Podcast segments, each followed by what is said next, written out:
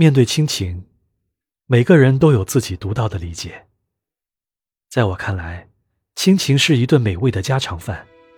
父亲是火，旺盛而热烈；母亲是油，细腻柔和。我则是那将被烹煮的菜肴，在父亲与母亲的呵护下，逐渐走向成熟。亲情像一碗白米饭，米饭的白色显示了亲情的繁而不俗，米饭的清香则表现出亲情的纯洁与清新。尝一口，似乎淡而无味；细细嚼来，一丝甜味慢慢在齿间萦绕。这碗饭，品尝了几十年，就如父母给予的亲情，让我享受了几十年。那默默无闻、不求回报的爱，滋润着我，哺育着我。亲情更像是一盘美味可口的红烧肉，经过酱油的烹煮，显得红润，充满着火一般的激情。夹在一块儿，放在嘴里，一口咬下去。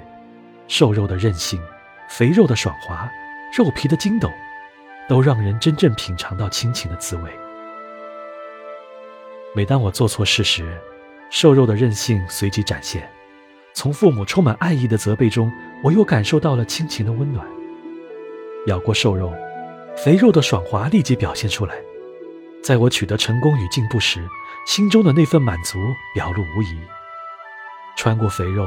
肉皮的筋斗与你的牙龈抱在了一起，在我遇事踌躇不定时，父母那种坚定的意志和坚强的信念，很自然地渗透于我的血液之中。